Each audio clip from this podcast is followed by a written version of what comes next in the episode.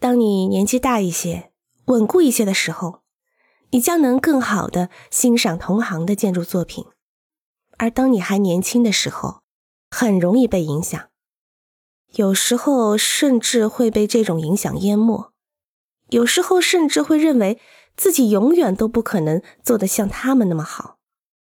这些就有可能会阻止你继续前进。因为要让我们所有人都能够按照自己的意愿去建造建筑，似乎是不可能的。我也不建议人们转向过去。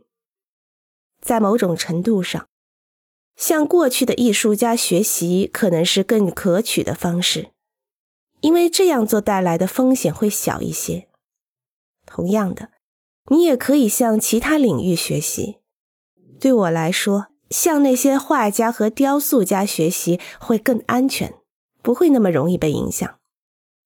因为我不会想要，也不敢去做和他们相同的东西。有一个试验值得你们尝试，就是停止读报一个月。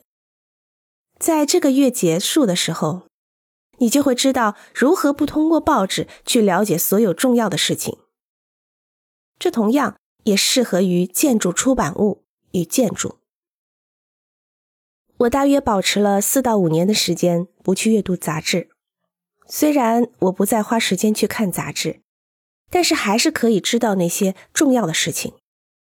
通过间接了解，你自然会得到那些信息。